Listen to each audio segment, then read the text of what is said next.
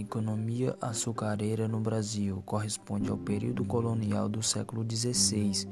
O açúcar representou a primeira riqueza produzida no país, acompanhada da ocupação do mesmo. Aí deu origem às três primeiras capitânias: Pernambuco, Bahia e São Vicente.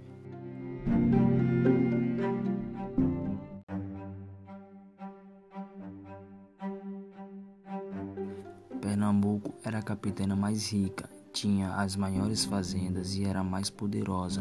Desse estado saiu a maior produção de açúcar do mundo.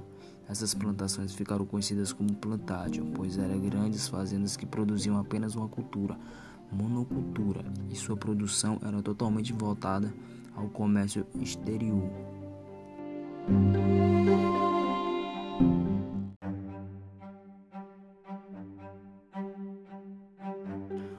Para produzir o açúcar através da cana era necessária a casa da moenda. Toda engrenagem era feita na moenda, que era movimentada por forças humanas escravas, pois isso espremia a cana e o caldo que saía escorrendo por calhas até as caldeiras. Depois que o caldo era cozido, ficava na casa de purga por vários dias até saírem todas as impurezas e se transformar em açúcar.